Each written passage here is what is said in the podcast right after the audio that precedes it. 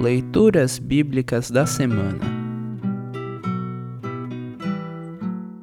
O salmo para o 15º domingo após Pentecostes é o Salmo 113. Para compreender melhor este salmo, ouça esta breve introdução. O Salmo 113 é um hino de louvor a Deus por sua glória e por sua bondade para com os pobres.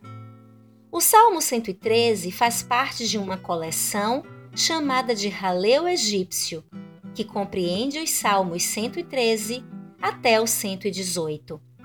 É Raleu porque cada um desses salmos começa e termina com a palavra hebraica Aleluia, que quer dizer Yahvé, o Senhor seja louvado. É egípcio por causa de versos como o Salmo 114, 1.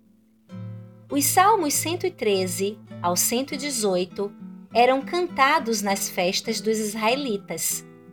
Na Páscoa, por exemplo, os Salmos 113 e 114 eram cantados antes da refeição. Os Salmos 115 ao 118 eram cantados após o jantar. Leia Marcos 14, 26. Ouça agora o Salmo 113. Salmo 113. Título: Louvor a Deus pela sua bondade. Aleluia! Servos de Deus, o Senhor, louvem o seu nome. Que o nome do Senhor seja louvado agora e para sempre desde o nascer até o pôr do sol. Que o nome do Senhor seja louvado.